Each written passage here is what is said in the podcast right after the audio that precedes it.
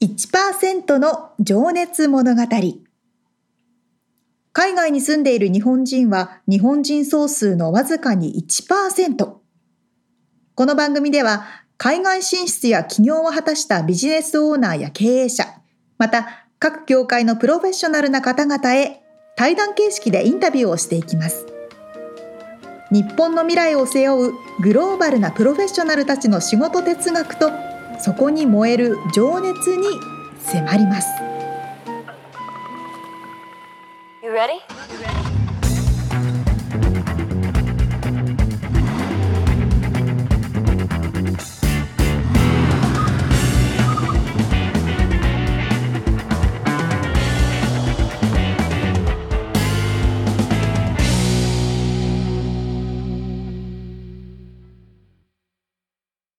はい、こんにちは。こんにちは。1%の情熱物語257回です。皆さんお元気でしょうか？元気でしょうか ?6 月だ。そうなのよ。もうあのね、2023年が半分経ちました。半分経とうとしている。やばい。感じですね。びっくら。びっくらこきますが。ですね、ですね。今日の話、導入話をちょっと用意してみたんですけど、はい。今、沙織ちゃんに Slack で送りましたが、はい。今、巷で話題の、まあ、この話ばっかりな気がするんだけども、そう。まあね、でも、そう、世の中そうだから。うん、AI の話なんですけど、はい。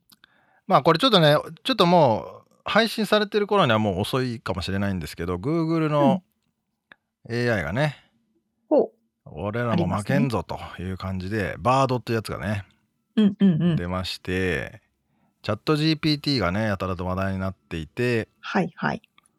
それに、ま、負けじと、Google もこの野郎っていう感じで 発表しましたが、はいはい。どうでした？使った？それ使ってみて、うんうん。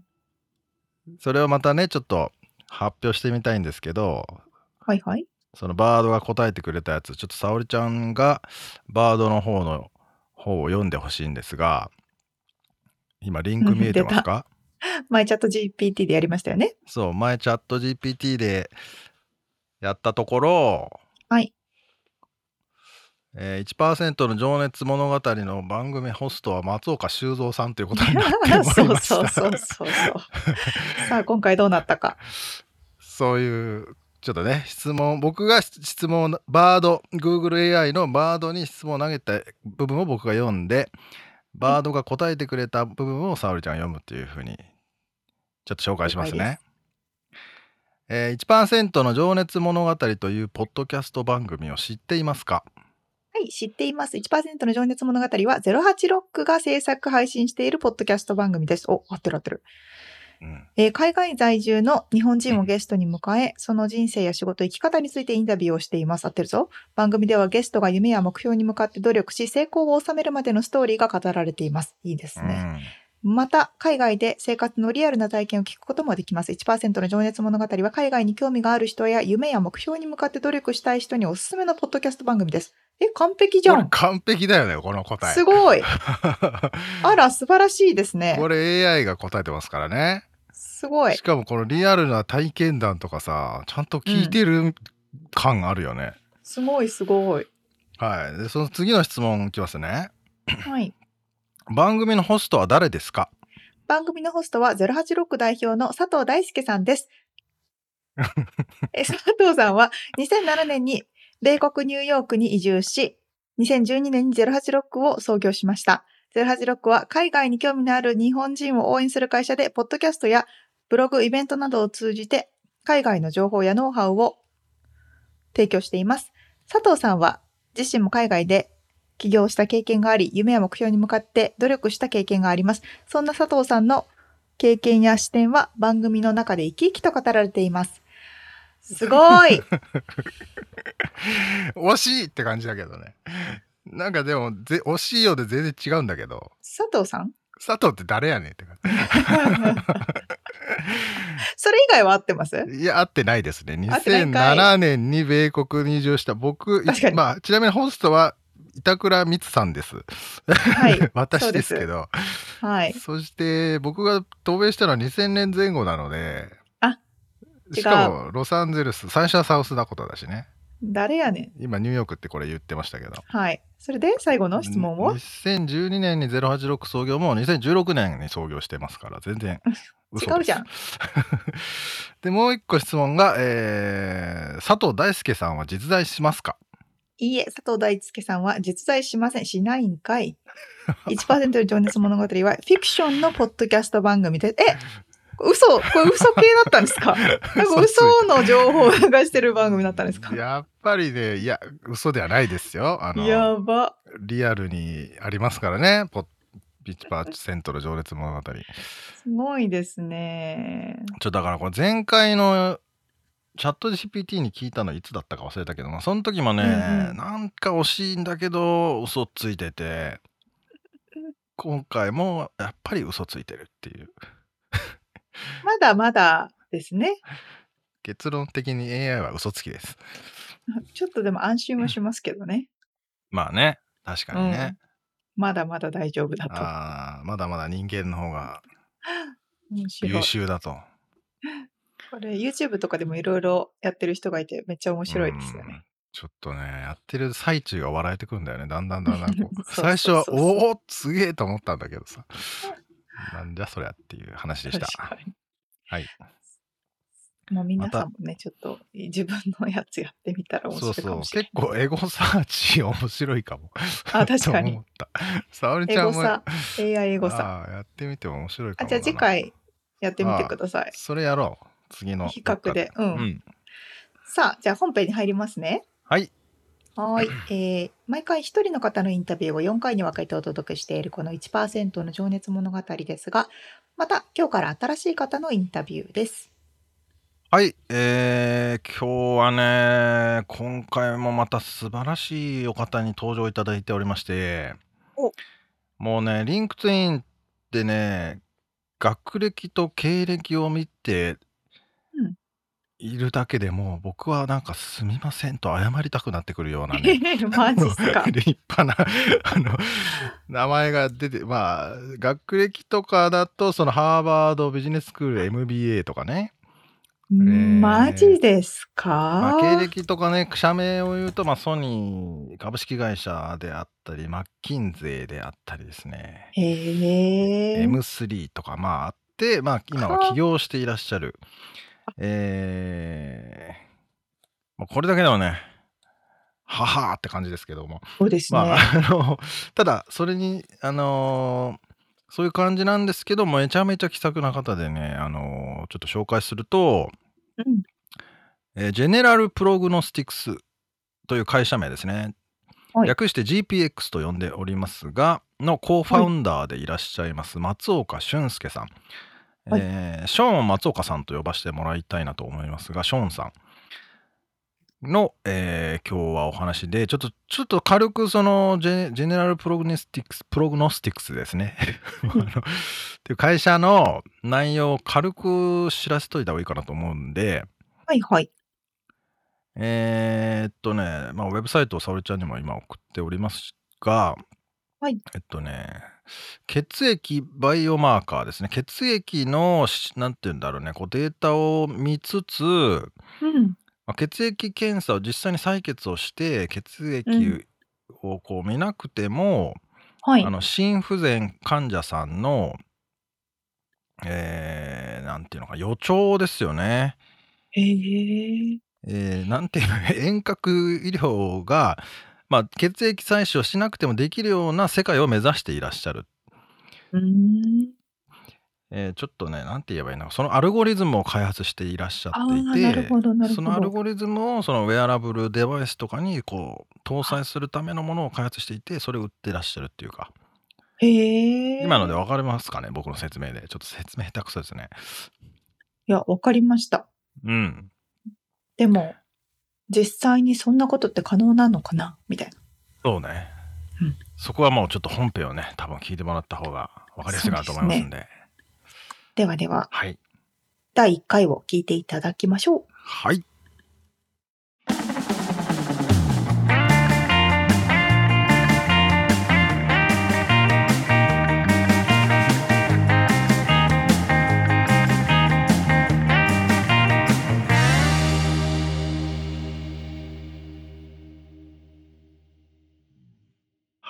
1%の情熱物語今日は65人目のゲストになります、えー今日はですねジェネラルプログノスティックス GPX のコーファウンダーでいらっしゃいます松岡俊祐さんにお話を伺います松岡さんよろしくお願いしますどうぞよろしくお願いします。松岡俊祐です。はじめまして。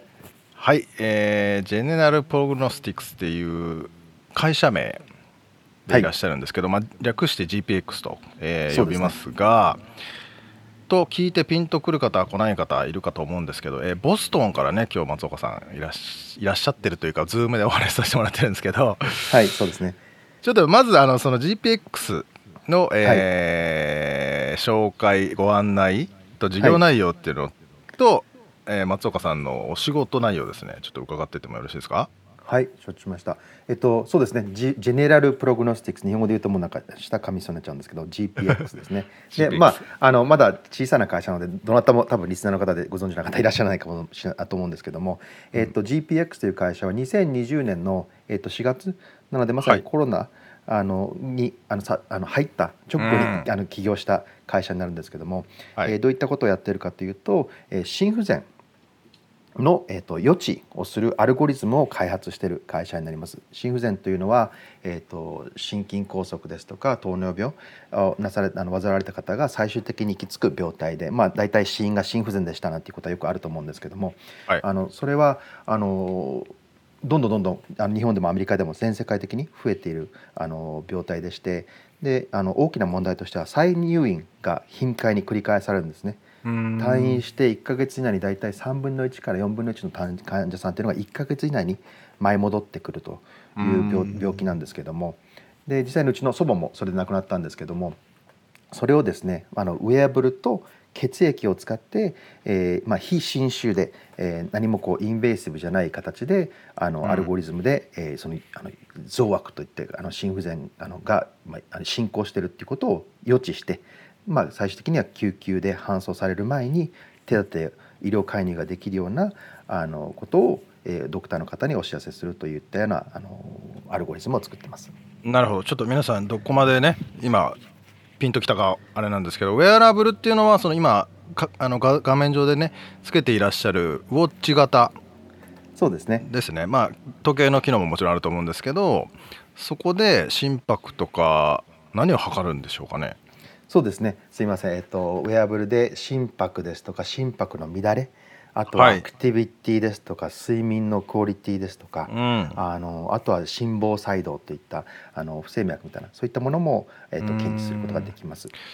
いわゆるちょっとあのー皆さんのこのなんだろうな身近にあるものとしては Apple Watch がその機能を持ってるっていう認識を持ってる方多いと思うんですけどはい。それは Apple Watch ではないっていうことですよね。あの我々はそのいわゆるウェアブル、アップルウォッチとかガーミンとかフィットビットとかいろいろあると思うんですけども、はいその上に乗っかるアルゴリズムなのでどどこのあのどこのあのメーカーのものでも対応できるというのが我々の目指している世界になりまあすね。なるほどですねじゃあそれはは Apple Store とかでも購入っていうかインストールができるそうですね。あの実際にインストールしていただくことはできるんですけれども実際にお使いいただくことはちょっとできないという形で、我々はあくまでも、まあ、あの FDA というあの承認を得られた後にえー、と実際にはあの購入いただけることができるんですけども販売することはできるんですけどもあのただ実際にはアプリというのはあの Apple Store でもあと Android でもあの実際には提供していますなのでダウンロードすることはできますけどもお使いすることはいただくことはできないですね。あなるほどなるほどということはその機能というかそのアルゴリズム自体をこう販売されるというイメージなんですかね？事業内容としては。事業内容としましては、えー、と実際にそのソフトウェア・アザ・メディカル・デバイスサメドっていうあのあのカテゴリーになるんですけどもソフトウェアとして、えーなるほとあのそうですね。あのウェアブルと一緒に病院の方に納品をさせていただいてうん。あの心不全のあの先生かあのはい。循環器の内科の先生が実際に患者さんに処方していただくとうんうんうん。いった形でで我々はあの、まあ、サブスクという形で課金をさしあのさせていただいて病院の方は保険の点数が実はつくので保険の点数をまあ償還していただいてであの実際には患者さんにはあの自腹を切らずともあのお使いいただけるような値段付けっていうのはしようとしているう次第です。んなるほどね先ほど出た FDA っていうのがその保険局的なそうですね位置の団体でしたっけ？そうですね。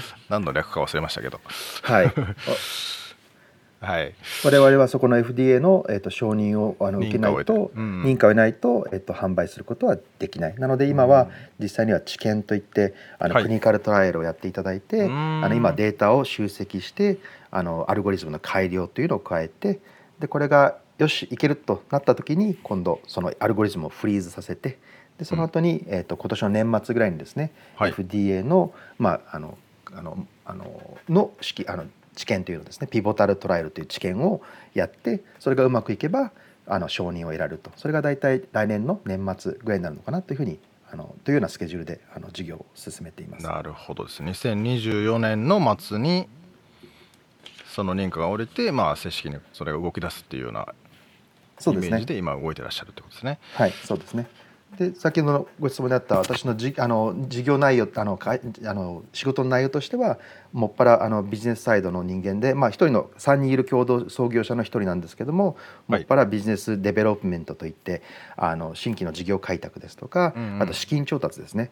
あのはいやっぱりあの我々は投資家から出資を募ってで得たお金をいただい貸しあの使ってあの事業を進めるのでもっぱらその2つをやっています。うんまあいわゆるスタートアップの中で、えーそうですよね。そっちのこうドライブサイドというかあの会社を走らせるための、えー役割を担ってらっしゃるっていう感じですかね。まあすみんなそれぞれが小さな会社なのでみんながドライブしないと会社としては 進まないので。まあプログラマーさんとかもいらっしゃるってことなんですか？そのアルゴリズムをそうですね。あの方も。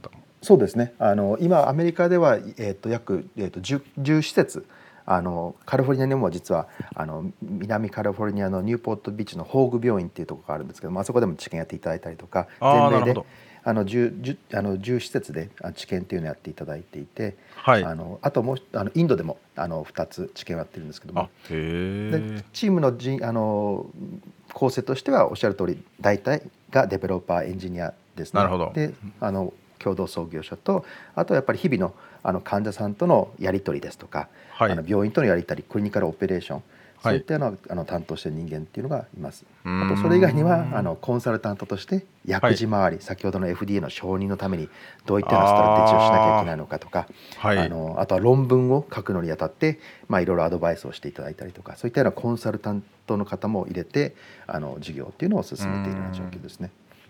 そうか論文も書かないといけないんですね。そうですね。実際にはあの、まあ、この世界ではやっぱりいかに論文をあの、まあ、いい結果をはい。論文として発表して、うんうんうん。でそれが、まあ、結局結果的に参入障壁になるということですよね、まあ、うん同じようなことをしようとする会社さんがいたらそれが論文発表を持ってあのある一定のデータでこうこうあの効能というか効果があるということを示すと、うん。まあ、あの他の会社が真似しようとした時にはそれ以上の結果を出さなきゃいけなくなるので。あの論文というのは一つ重要ですしあのお医者さんにとっても論文を、あのしあの出すということはすごくあの、うん。あのご自身のその価値を高めるものでもあるので、うん。やっぱり新しいものとしてあの一緒にあの参画してくださるそのドクターの方とかっていうのもやっぱり論文が書きたいからっていうので一緒にやってるっていうこともあのモチベーションの一つであると思います。なるほど。じゃあこうまあ著作権みたいなのに特許みたいなのにも近い位置になるんですかね？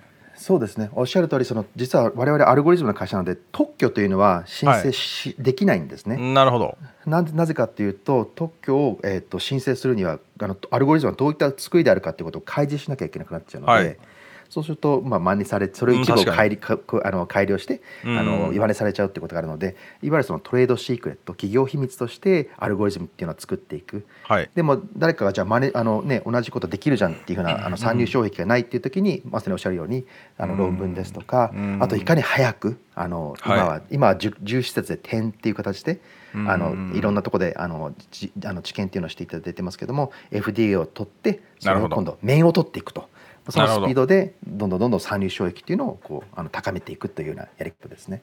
うん。いやーかっこいいないやいやいや。なんかこう似ていたようなスタートアップ。まあもちろんね中はこういろいろししんどいというかねそうですね。やることはめちゃめちゃいっぱいあると思うんですけど。めちゃくちゃありますしあの本当に零細企業ってあの、何何何でもやらされるっていうところがありますけど、そ の一つ一つがめちゃくちゃ楽しくて。うんあの仕事でありながら仕事じゃないっていうまあ良くも悪くもかもしれないですけども、あのそういったような状況ですね。ね、しかもその心不全の方のための、えーものであったりであのウェブサイトをちょっと拝見させていただいてもう一つあのブラッドレスブラッドテストっていうのが気になったんですけどはい。それも少しお話伺っていいですか？あそうですね。えっとまあいろんな会社さんがウェアブルを通じてその心不全のその、はえっと再発増悪っていうんですけどあのコンディションが悪くなる。それを予知しようとするんですけども結果的にはあのミツさんが病院に行かれる時とかっていうのは血液検査っていうのをされると思うんですよね。はい、はい、クエストダイアグノスティックスとかそういった血液検査の結果をもってして病院の家庭医なのかななのドクタードクターにかかると思うんですけども、やっぱ結果的にはその血液検査っていうのが一番信頼になるんですよね。なるほど。でただそれを、えー、と頻回にやる何度も何度もやるっていうことですとか、うん。あのそれっていうのは経済的にも負担がかかりますし、ま、毎回毎回採血すると痛いので、うん。あの患者さんにも負担がかかるのではい。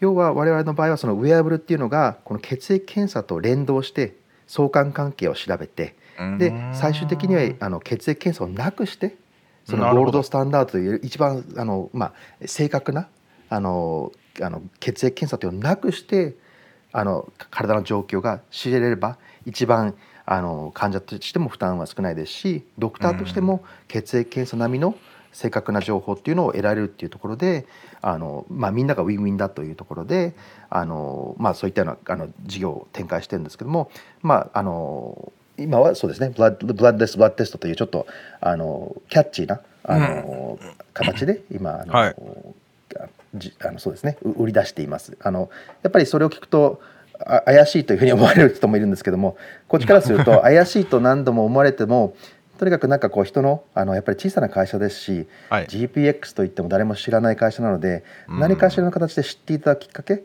なるほど。一旦知っていただくきっかけをいただければそこからはあの、ほまあ、しっかりした会社だよってことを説明する、はいあの機会にもなるので、うんあのまああのいいように言ってくれる方もいますし、まあ、いわゆるそのセラノスっていうあのだあのシリコンバレーであった大スキャンダルのえースタートアップが。DNA 何でしたっけ？なん細胞でしたっけ？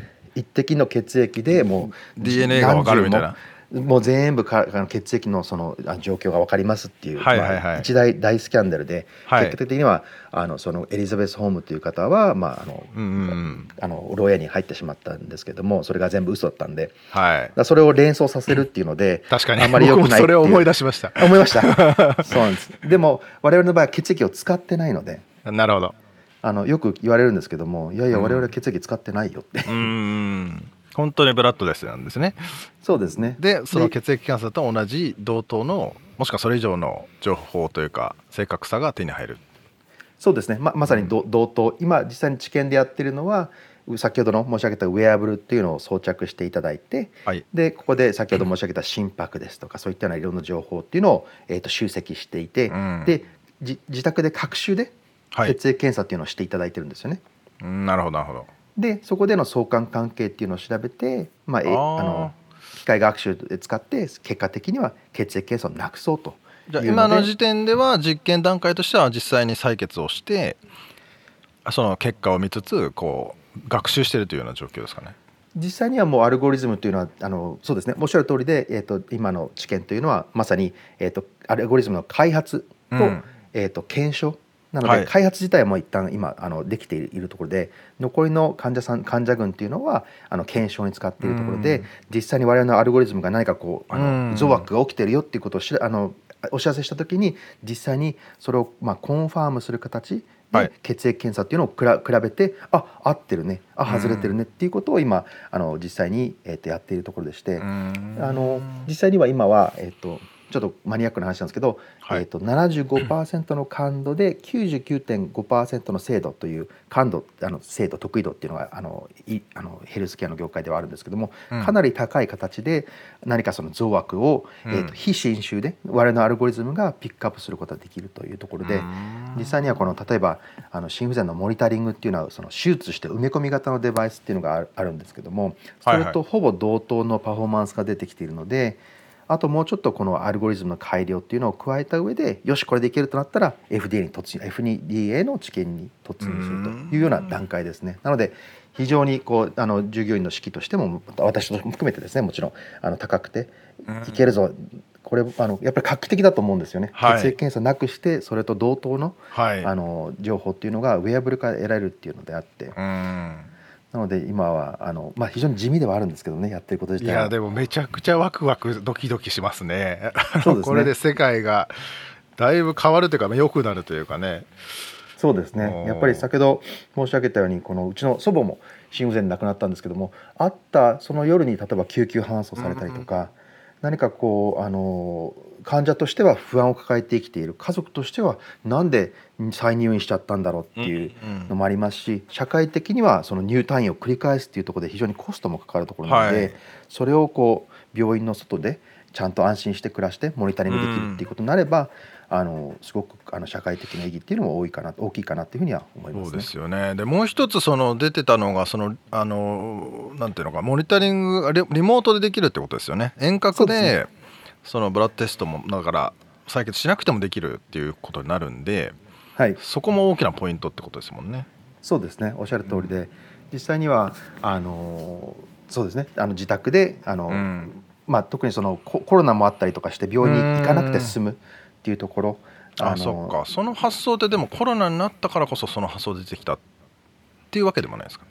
その前から実はやろうとしていたんですけども、いいあのまああのそうですね。コロナであこれは一つの大きなチャンスだというところでうん、あの起業に至ったっていうところ方向ものきっかけでは固まったみたいな。なるほどおっ。しゃる通りですね。実際にはその先ほどその退院されてしまうと。はい。このいわゆる退院する時は患者さんの状況ってよく分かってるんですけども、うん。退院されてしまうと、まあ、ある種ブラックボックスに入ってしまってなるほど。でそれがどんどんどんどん増悪ですとか、まあ、薬の処方っていうのもさするんですけどもそれがずれてくるんですよね次第に。んでずれてきてしまうと増悪が進んでしまうというところでうん再入院につながってしまうのを、まあ、定期的にこう、うんあのちゃんとモニタリングすることができれば薬の処方を変えたりですとか、うんドクターとしても打ち手につながるっていうところでだからずーっと遠くにいるけどずっとモニタリングできてる状態が保てるってことですもんね。おっしゃる通りですね。それってドクターは見れるけど家族の人とかそのアプリでなんか何かあった時にお知らせが来るとかそういうものってかっていうのはあったりするんですかね？えっと、今の治験をしているところについてはですね、はい。このブライブラインデッドといってあの、はい。情報というのはドクターにも患者さんにも提供しないあくまでも我々が集積するためになるほどなるほど。いやあのデータっていうのは集積あのとつくあの集めているんですけども将来的には、うん。えっとどちらにも展開できる。それはもうあのある種、えっと病院ですとか先生のご意向によるのかなと。例えば、うん。先生によっては患者さんが自分のその健康をコントロールするっていうことも大切なので、うん。開示した方がいいっていうあのうん先生もいますし、うん。いやいやあの失礼ながら患者さんっていうのはあの逆にあのその情報を誤った形で解釈してしまってうん行動に移してしまうっていうことも例えばあのなんだもっと体にいいことをしなきゃいけないと思ってケールを食べ過ぎちゃうとあ。それがなあの良くない形であの、はい体が反応してしまったりとかうんあのするのでそういったことは患者さんからはあのできればあの見せたくないっていうドクターもいらっしゃるのも事実あ、ですねそっか。そっかそっか逆にね心配しすぎちゃうかのもよくないですもんね。そうですね。そうですね。なるほどでちなみにそのデータを扱うということはそのえ AI というくくりに入るんですかねそれは？そうですねい今のそのこのご時世 AI ですとか、ジェネレティブ AI って言った方が投資家ですとか市場受けはするのかもしれないですけども、はい。実際には我々が必要としている情報っていうのは先ほどのこの、えっと血液のバイオマーカーで NT プロ BNP というちょっとマニアックなあの我々の会社名以上に舌を噛みそうな あの血液のこのバイオマーカーっていうのがあるんですよね。NT プロ BNP。はい。でこれというのは心臓があの血液を体内にこう送り出せない時に放出されるあの、まあ、ホルモンになるんですけどもうん。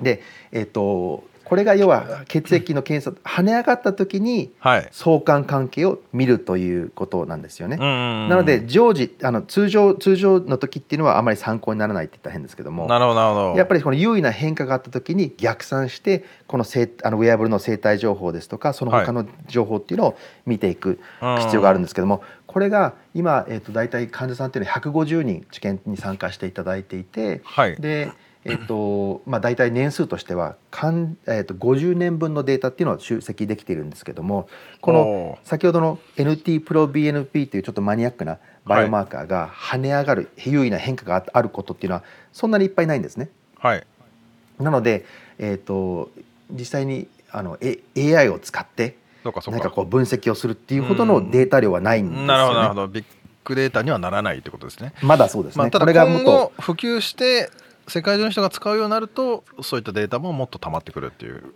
おおっしゃる通りですね。はい、で、はいその兆候がもっと分かりやすくなるってことなんですかね。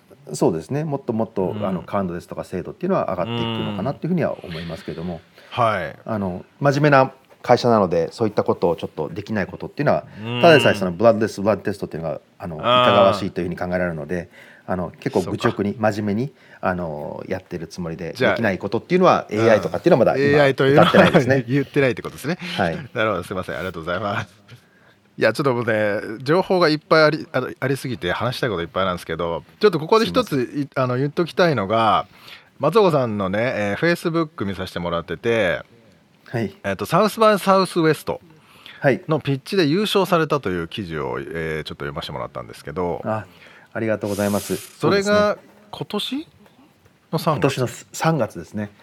あのあまりフェイスブックにはこのあの会社のことっていうのはポスティングしないようにしてるんですけども、うん。ただじ一部その投資家の方もちょっと友達でいたりとかするので、うんうんうん一応ある一定の事業の申告あの進捗っていうのをお知らせしなきゃいけないっていうのでたまにこうフェイスブックに載せてるんですね。うんうんうん。でおっしゃっていただいた通り、えっと、サウスバイサウスウェストというテキサスのオースティンで行われた、はい。えっとあのまあ、大きなカンファレンスになるんですね。そうですよね。ここれれ結構アートとかねミュージシャンそうです。そうですよね。と映画ですとか、うんテあとヘルスケアとかテック系、いろんなこあの、まあ、あのトピックを網羅したもので、はい。あのそこの、まあ、ピッチコンペティションで、まあ、優勝させていただいたっていうことなんですけども実はその前にはありがとうございます、あのそうですね。多分あのでもその週というのは結構激動の週でしてはい。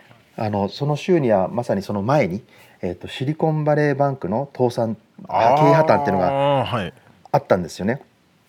なので我々はそのあのオースティンの現地入りして、まあ、ピッチの準備をしている時にあのなんかあのシリコンバレーバンクが怪しいぞっていうようなニュースがあの我々な流れてきて投資家ですとか、まあうん。あの友達とかあの、まあ、 LinkedIn とかそういったものを含めて流れてきてこれ、うん。なまあオーバーリアクションしてるんじゃないかと思いながら、まあ、馬場をつかみたくないっていうのもあるので。ねタイミング的にねおいおいってなりますよねで、えー、とその日の夜に、えーとまあ、別の会社あの別の銀行の口座っていうのを作って翌朝に、えー、と送金の手続きっていうのをしたんですけれども、まあ、処理中にえ、まあ、その銀行を使ってらっしゃったってこと？もう全額の預金を預けてたんですよ。マジで、はい。やばいっすね。でで新新たに銀行口座っていうのを作ってで、え。ーとその翌朝に、えー、と送金の手続きしたんですけど全然その手続き処理中ってなって全然その送金自体がなされずに。もうそれみんな殺到してましたもんねもうみんなが殺到したっていう状況で、で実際にその金曜日の朝ですね、えー。経営破綻ってなってもう本当にね あの心臓がバあの初めてでしたね。心臓がバクバクしてでもうその場で倒れ込んだっていう経験であのまあ金額はあれですけども一応会社としては2024年まで事業あの資金繰りが問題なくできるようなあの計画でいたんですけどもそれが一気にその FDIC という、えー、とあの保証額ですねが25万ドルってなっちゃうので。はいで残りのあの20よ預金額のあの残りの残高についてはそのあのシリコンバレー銀行がその資産を、えー、とリクイデーションしてあの、はあの整理をして、ではい。その上であのいあのあ預金のあのまあ戻すなら戻す戻す。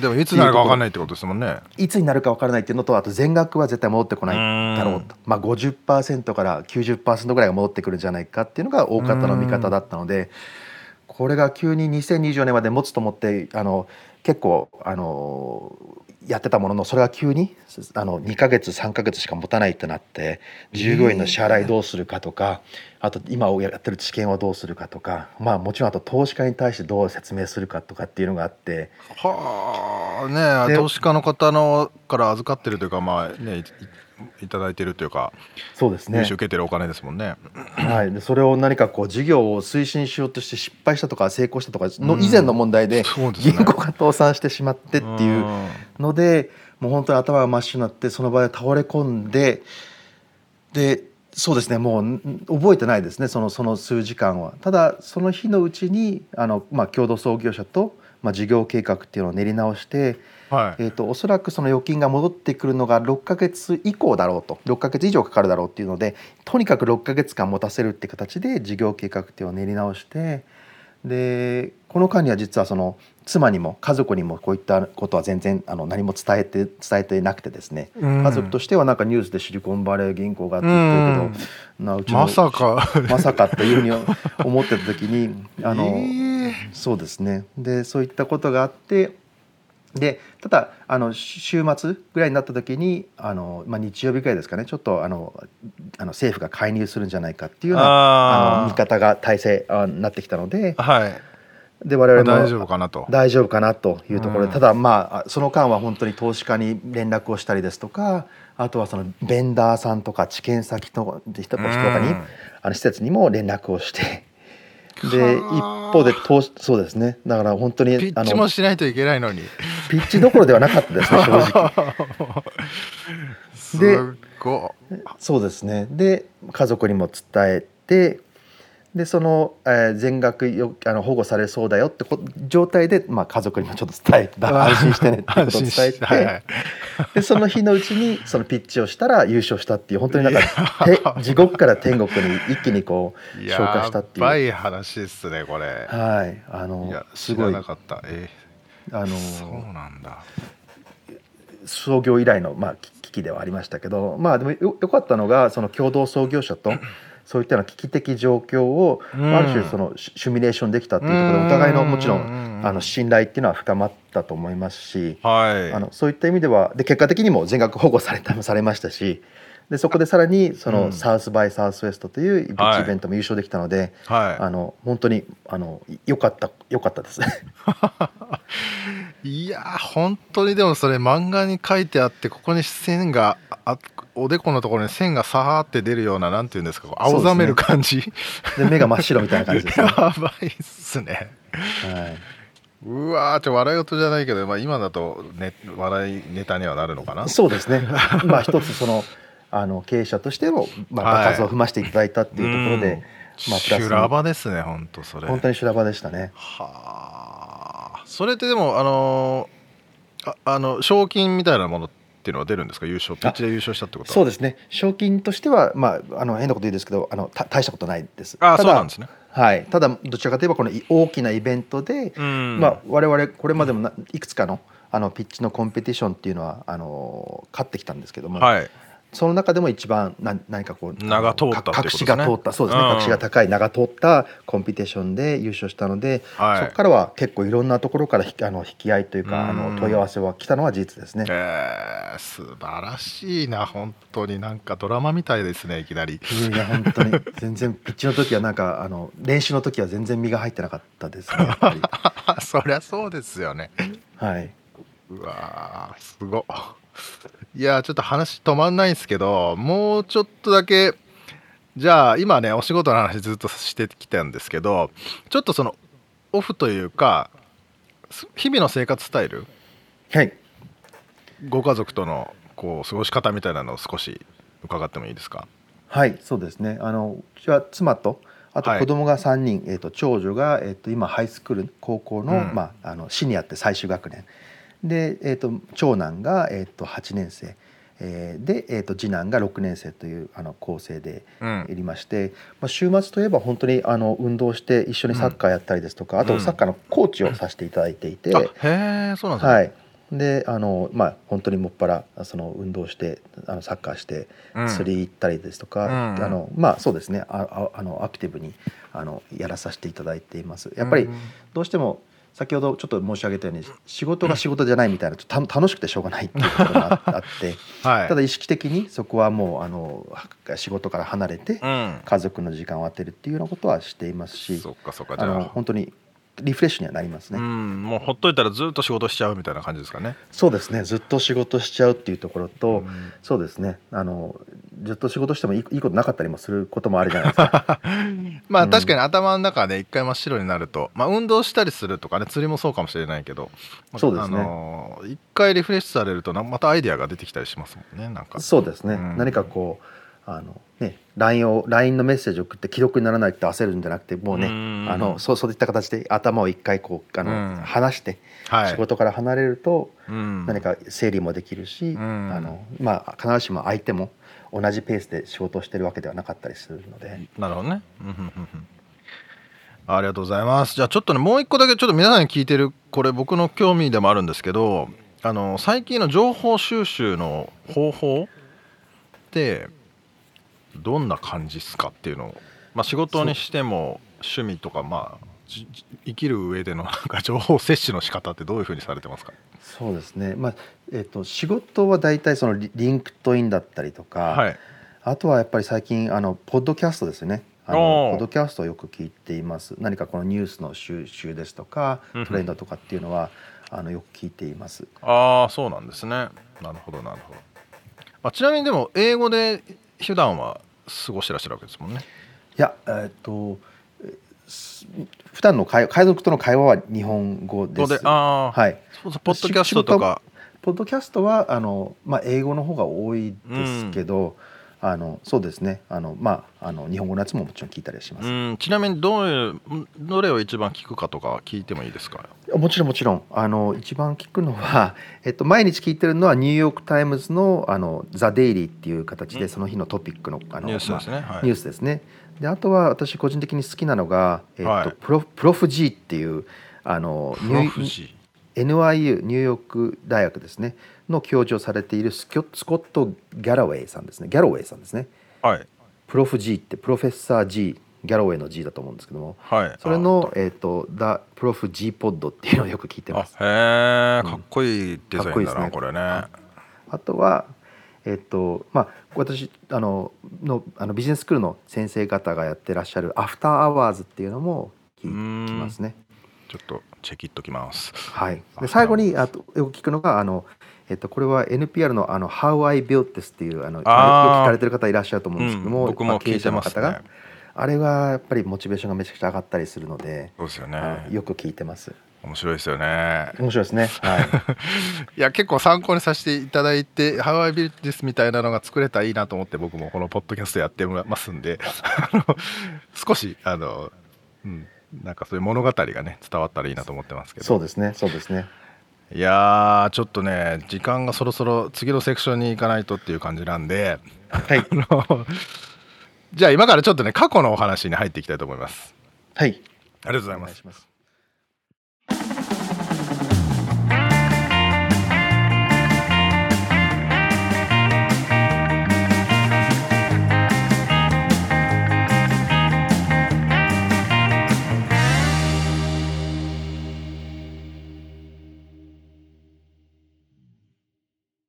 いや、ニュースでは聞いていたんですけど、まさかこんなにね、身近にシリコンバレー銀行の影響を受けている方がいらっしゃったなんて、本当にびっくりですね。本当ですよ。全額預金されていらっしゃったということで。マジマジ焦るよね。しかもそんな一大いイベントのさピッチの前だよ。どういう状況それ。多すぎるんですけど。やばいよねほんと心臓バクバクだろうな。いやいや、それでしかも乗り越えて。うん。っていうのは本当に、ねでも数時間記憶がなかったっつってたけど。人ってそうなるんですね。まあ笑い事じゃないけどすごい経い験して。やいやいやいやいや。いや、そんな経経営者の方ってうん。ね、そう多くいらっしゃらないから、そうだよね。ものすごい今後の糧になるというか、うん。レジュメの分厚い1ページになりすぎません？本当だよ。もうただでさえレジュメは分厚いのに。いや、ほんとほんと。すごいな。ぁね。えいやもう情報量が多くてこう何からこう拾っていけばいいのか。あちなみにねこのあのーショーンさんはい。は、あのーボストンのですね、えーっと、3月に配信された回のゆい、ゆいさん、八代ゆいさんという、はいあの MIT コーポレートリレーションズでプログラムディレクターというね、あのーはい産学連携をこう、なんていうのか、マッチングするみたいなね、お仕事はいされてらっしゃった八代ゆいさんのお友達ってことでね、ご紹介いただいて、そうなんですね。そうなんですよ。これすごいネットワークですね。ね、ありがたいご縁をありがとうございます、ゆいさん。ってことで、ございます。いや、ねえ、このさ、ちなみに、 SaMD っていうワード知ってた？沙織ちゃ知らないです。ん。うん、俺も知らなかったんですけど、まあ、 SaaS っていうのは聞いたことあるじゃない？あの、うんうん。 Software as a Service って言って、うん何でしょうか？ Salesforce とかもそうなのかな？まあまあ、会社の中の経営が楽になるような、えーうんうんソフトウェアを開発して売るっていうのがね、よくあるんですけど、サメドっていうのがソフトウェア・アザ・メディカル・デバイスっていううーん、なるほど。ことで、うんまあ、ヘルス系の、えーさあソフトウェアですよね。うんうんううんん。そういう領こう業界というか領域があるんだなってことは俺も知らなかったし、うんあの勉強になったなと思ったんですけど、まあ、っていうかなんかそっちの方向にこうなんか世界は行ってんのかなっていううんのがちょっと感じたのがあって、沙織ちゃんアップルウォッチしてたじゃない？してます、してます。今もしてる？うん。どう？あれから。何かえっと。こう。前はねなんか睡眠のあのうん、そうそあれを見てるって言って測ってますけどあ本当？う。毎日、体温とかも勝手に測られるから、うん。なんかね、今使おうとかっていうわけじゃないんですけど、うんうん。多分今後年齢を重ねていってヘルスプログラムが出てきた時に、やっぱ今までのデータっうんていうのを見せるのが一番いいかなっていうののために貯めてる。確かにな。うんうん。いやー先見の目性がありますよね。先見性。まあすごい、まさにおっしゃる通りで、あ、そういうふうに使われるんだと思ったんですけど、うん。この中にいろんなプログラムとかがね、入ってるから、アップルとかがそういううん。アルゴリズムを買ったりとかそうですね。して、っうん。ていう。まあ今はソニーさんと提携してらっしゃるのかな？そのソニーのアップルウォッチみたいなデバイス。を使って、データを集めて知見ですよね、はいはい。まあ、だからまだ世の中に出る前の段階でその FDA っていうところから承認を得るために、えー知見をね繰り返していらっしゃると。実験をと検証か。いう段階ということで。なんかこうななうんこれめちゃくちゃでも世の中に貢献することだよね。本当にそうですよ。まあ。だってね、特にお年寄りの方とかって自分でいろいろ測ることってすごい大変だったりするし、それこそ地方になったりすると、測ったかどうかとかもできないけど、うんウェアラブルだったらずっとつけてるだけで自動でデータが溜まる。そそういうのは素晴らしいですようね。ね血抜くだけでも嫌だもんね。うん、ね また行かなきゃいけないとかね。いきなりまあその家族もやっぱりね退院した後がやっぱ心配だという話でしたけど。そうそうそう、おっしゃる通りです。いやーマジですごいことしてらっしゃるなーっていう。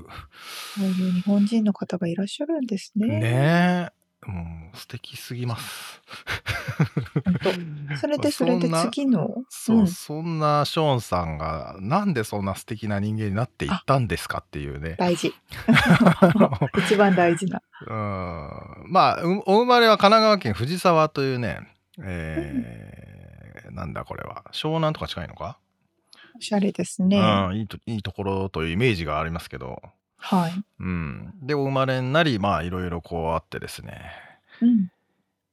えーまあ、ソニーさんで働いたっていう時期もあったりね、まあ、それも言ったか冒頭に、うん、はいはいはい。それで今そのソニーさんと提携してるっていうのもなかなか面白い話なんですけどすねはい、ちょっとまあ、またその辺はね、いろいろまた、あのーちょっとなんていうのかな、息子さんの話とかが出てきたりとかね、うん、はい。なかなか聞き応えのある話なので、楽しみにしておいてください。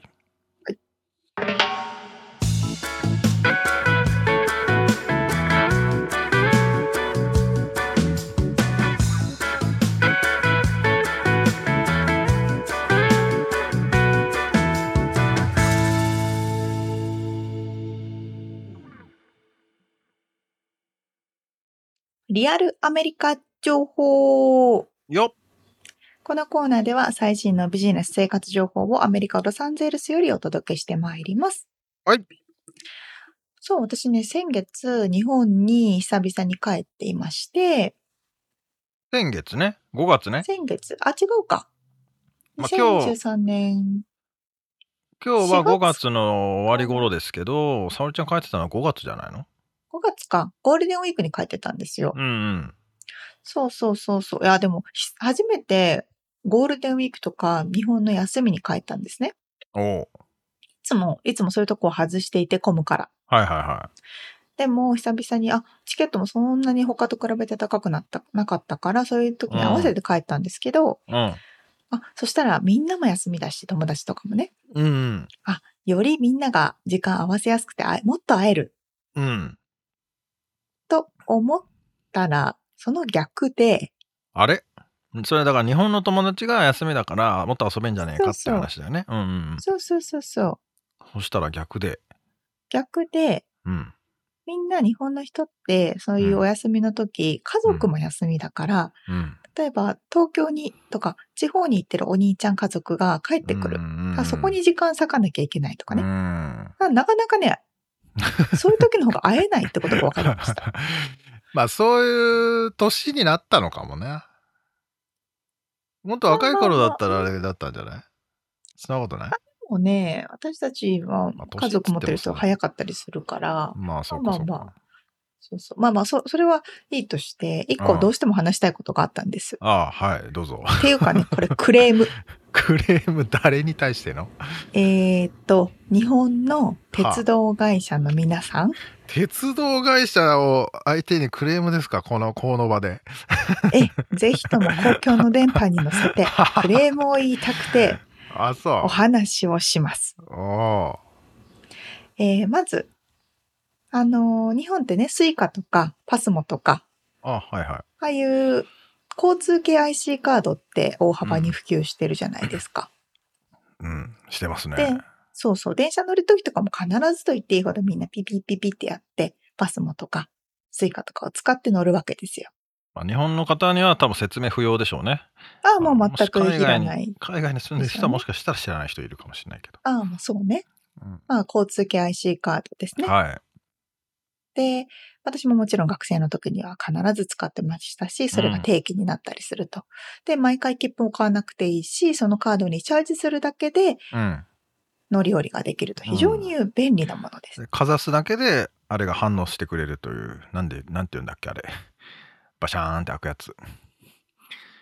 改札機。なんていうのかな？改札？あ改札改札か。改札。そうそうそうそう、うん。が反応してくれて、うんうんうん。お金をその分だけ取ってってくれ。る。はい。まあ、なくてはならないものなわけですよ。うん。でね、うん。私海外に住んでる人間で、あ、うん。久々に帰って、あ、もちろん、もちろんそのスイカとか使うわけですよ。であはい。さて、チャージしようと思ったわけですよ、そのカードに。スイカにね。うんはい。はスイカに、現金なら、駅とかでチャージできるんですけど、いうんまあ、現金じゃなくて、まあ、ネットとかでね、ネットうん。オンラインつないだり、携帯のアプリとかから、クレジットカードでチャージができるので、うん。まあまあみんなね、今時クレジットカードで入れたりするから、私もクレジットカードで入れようって自動で。うん。したらね、ピピってエラーになるんですよ。それアプリ上で？アプリ上とか、いろんな方法で試して、駅の改札のところにある自動のののやつでもトライしたの？同じカードとか、何種類かカード？そのフィジカルなカードを入れて？うんカードを入れたりもしたし、アプリでやったりもしたし、で、もう何個か使って、これもダメ、これもダメ。で、もう一個。あ、じゃあこれやってみようと。これは、あ、通った。なんでだろう？って言ったら、通ったカードは、うん日本で発行されたクレジットカードなんです。あつまり、海外で発行されたクレジットカードは、チャージに使えないっていうことで、実際にそれ調べて、駅の人とかにも聞いて、うん調べたら、やっぱり JR 東日本さんとか、うんパスモとかスイカとか作ってる会社では、海外発行のクレジットカードではチャージができないっていう風になってたんですね。なぜ？まず、もう飲んでってなるじゃないですか。それが1ね。はい。で、待てよと。日本はこれだけ海外旅行を誘致して皆さん来てくださいねとかって言ってるにもかかわらず、そりゃそうだ。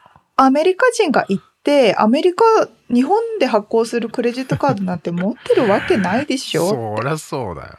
で、イギリス人の方が行って、イギリスのカードでチャージしようと思ったら、え、チャージできない。で、現金なんてそんなに持ってないし。うん。じゃあ、もうなんか、乗れないじゃん。とか、うん。すごい不便じゃん。とかう、ん。そういう風になってくわけですよ。はいはいはでまずそもそもそんなね、海外のクレジットカードでチャージができないようなシステムを、い。うん。日本の一番メジャーなうん。交通系 IC カード、スイカだけじゃなくてパスモもそうだからみんなそう、メトロもそうなんですよ。よ。全部使えない。全部海外発行のクレジットカードでチャージができない。これでも外国人にしたらわけわかんないよね。意味わかんないでしょ。なんだこの国はってなるでしょ。うん。で、やっぱりそういうの、ネットとかで調べたら、いや、謎やなって。なんだこれはっていう理由がわかんない。ないんだ。うん、英語の、あ、まあ、理由はもう書いてあるんですよ。海外発行のクレジットカードでは、チャージできない可能性がありますって書いてあるんですけど、まあ、基本的に多分できない。そう。だから、もう最低でしょ？こんな日本のシステムって言うと私はもう、もうね、ふんってなって、もう信じられないというクレームを言いたくて、はあの、JR 東日本さんとかにもメールを出そうかなってちゃんと思ってるんですけど、でもやっぱ公共の電波に乗せて、皆さんに聞いてもらうことで、より日本がいい国になって、皆さんが使いやすい国になることを願って、あ。本当だね。ここで発表しております。うん。いやどういやね思います？いや、そりゃそうだ。だよ。それはおかしいよね。しかも外貨をそこで稼げるチャンスなのにね。ってことだよね。あれ違う？そうだよね。うんまあ、あ、いや、でも日本の金額で基本入ってくると思うんですけどね。いや、まあそうですけ現ど。地通貨に変わってね。外で稼いだ金をそこ日本で落としてくれるわけだからさ。まあ、まあ、ももちろんもちろうんんその通り。俺多は分ね。うん。なんやろうね。なんかシステム的な問題なのか、その利権というか、なんていうか、この、なんかを守れ、守るためにやってんのか、うんもしくは JCB カード作れっていうことなのか、何なんでしょうね。作れないから海外在住の人日本の発行カードって感じ。うんあ、そっか、でもまあどうせビザに行ってるってことか、また戻っていくのか。ビザカードとか使ってほしくねえのかな、じゃあ。何なんだろうしょうね。まあでも、とにかく不便で腹立つだろうね、外国から旅行できた人は。そうそうそう。あのなんじゃそりゃってなるよね。そう、そうなの。どうやって買うの？あ、じゃあ現金にして買うしかねえのか。そう、現金にして日本の現金で買うしかない。まあ、ちなみに俺もね、持ってないんですよ。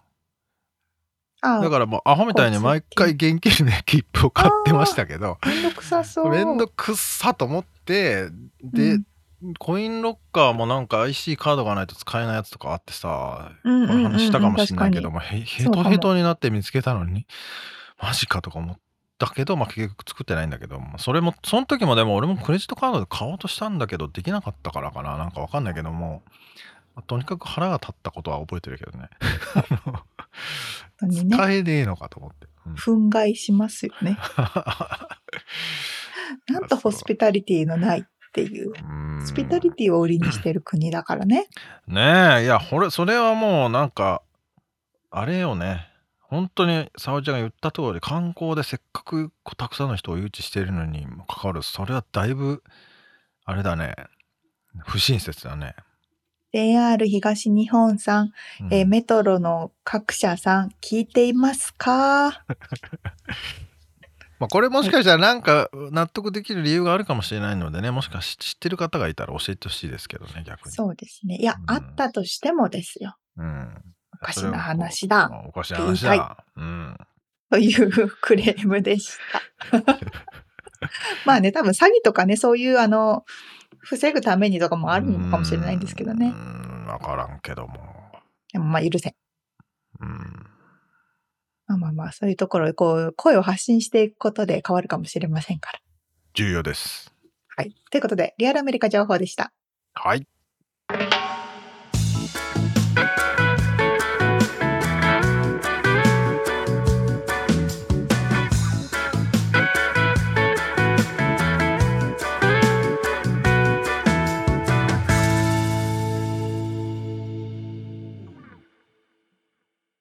では、締めのコーナーです。質問。はい、えー、さっきのリアルアメリカの続きでね新幹線のチケットが買えなかったっていうことを俺もさっき思い出したし窓口に行ってもカードが使えなかったというのを追加しておきますね。ひどいっていうことで。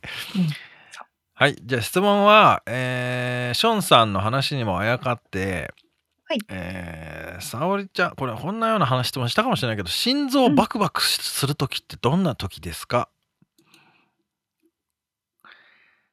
いでね。っぱいあるかな、いっぱいある？すぐ出る？あの、すもう仕事めっちゃ詰まってる時に、 Slack がピコーンってきた時とか。またや。また、また問題や、みたいな。あ、あ、みたい確かになこなとはあるかな。あとは、あみつさんはあります？いや俺もちょっと大した話じゃないんだけどさっきも沙織ちゃんと話してたんだけど俺パスワード管理のアプリをうん。ラストパスっていうのを使ってるんですけど、あそれに不具合が生じて入れねえってなった時あ、それも全部わかんない。もうね100多分に200個近くあると思うんだよね今やば100か,、まあ、100か200数えても多分た沙織ちゃんもいあるよ多分それぐらいある。あのパあスワードのるでしょうね、きっとね。み多分皆さんまあ俺はちょっとほあのいろいろ他のねあお客さんのやつとかもあったりもするから、うん。余計神経があれなんですけど気を使うんですけどマジでバクバクするよね。これやばいかもとか。